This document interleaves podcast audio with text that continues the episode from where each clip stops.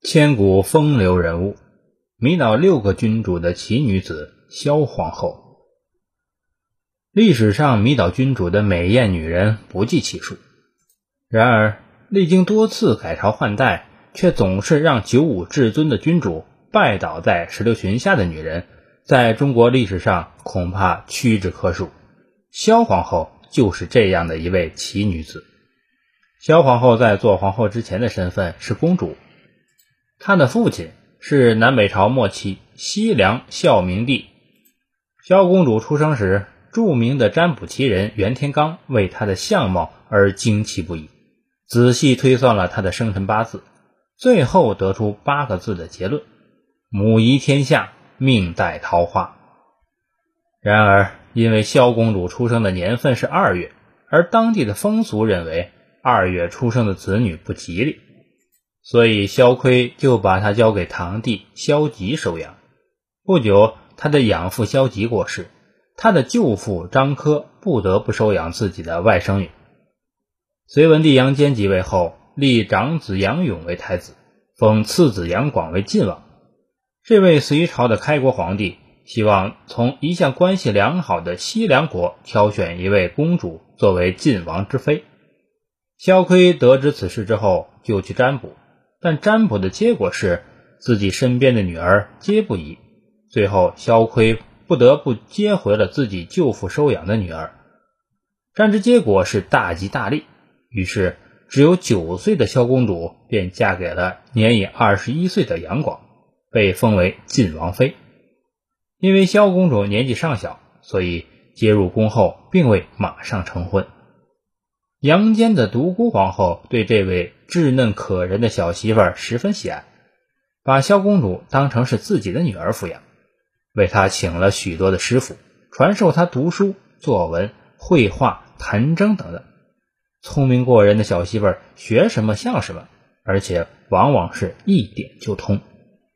四五年下来，萧公主不但出落成一个雪明花艳、亭亭玉立的美人，而且知书达理。多才多艺。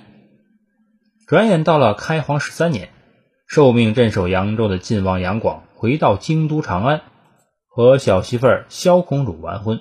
这一年，杨广二十五岁，小媳妇儿才刚满十三岁。杨广是出了名的好色之徒，见到容貌秀丽、风姿绰约的小媳妇儿，自然喜欢的不得了。且杨广得知占卜奇人袁天罡。早年曾说过自己的这位小媳妇儿母仪天下的话，他更为高兴，把这位媳妇儿视为自己生命中的福星。完婚之后，杨广就立即拉拢权臣杨素等人，开始了夺储行动。偏偏此时，太子杨勇正为妻妾争宠而烦恼。原来，杨勇不喜欢太子妃袁氏，把一门心思都花在了偏房云昭仪身上。结果袁氏受不了冷落之苦，一时想不开，便上吊自杀了。隋文帝一怒之下，就废掉了杨勇的太子位。杨广则趁虚而入，在其母独孤皇后的极力支持下，坐上了太子宝座。这样，做了七年晋王妃的萧氏女当上了太子妃。不久，杨广经过一番紧锣密鼓的策划密谋，提前登上了皇帝宝座。萧氏女也就成了大隋朝母仪天下的萧皇后，印证了袁天罡说她将母仪天下的预言。别的皇帝是三宫六院，而杨广一口气在西院修建了景明院、迎辉院等十六院，然后他从应征而来的天下美女中选出十六人，封作四品夫人，分别入住各院。另外挑选三百二十名美女学习吹弹歌舞，此时的萧皇后才了解了这个风流皇帝的丈夫，但她只能调整心态，睁一只眼闭一只眼的随遇而安了。也正因为萧皇后的忍让大度，让沉湎于酒色的隋炀帝对她一直十分礼敬。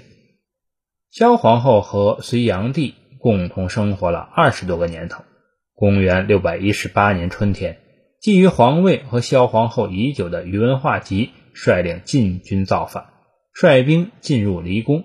刚满五十岁的隋炀帝在烟花三月的扬州被勒死了。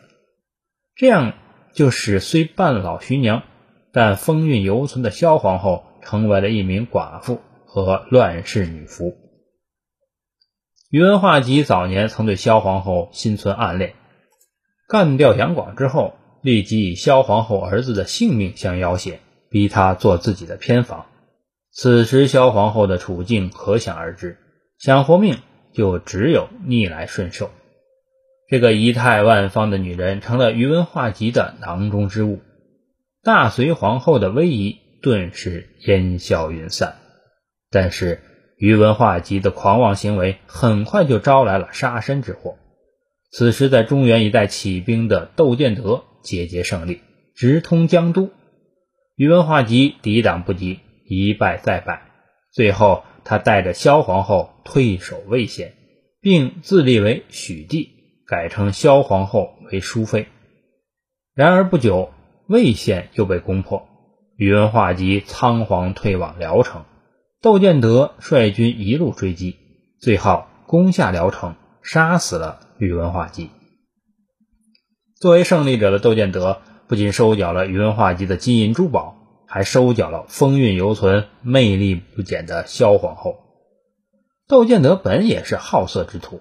从此纵情于声色之间，几乎忘记了自己逐鹿中原的初衷。这时，北方突厥人的势力迅猛地发展起来。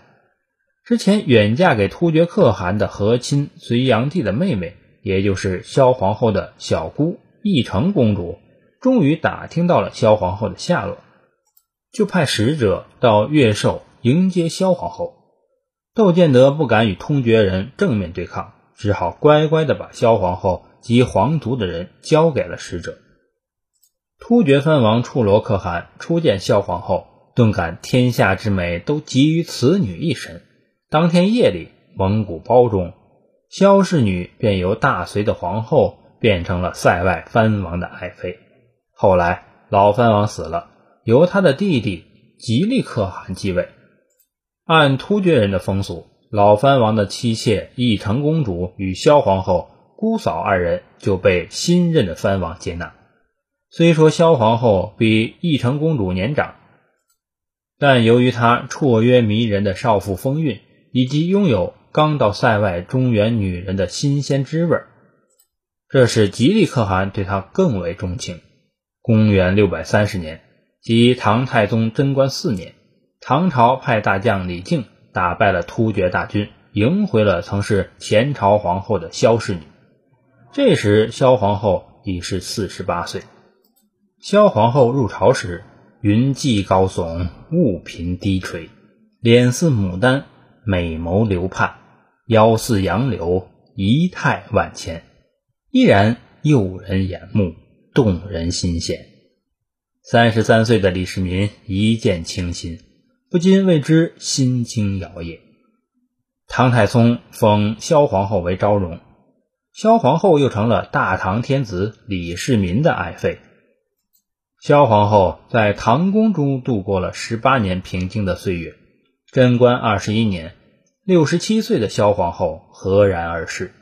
李世民以皇后礼仪将萧皇后葬于杨广之陵，上谥闵皇后。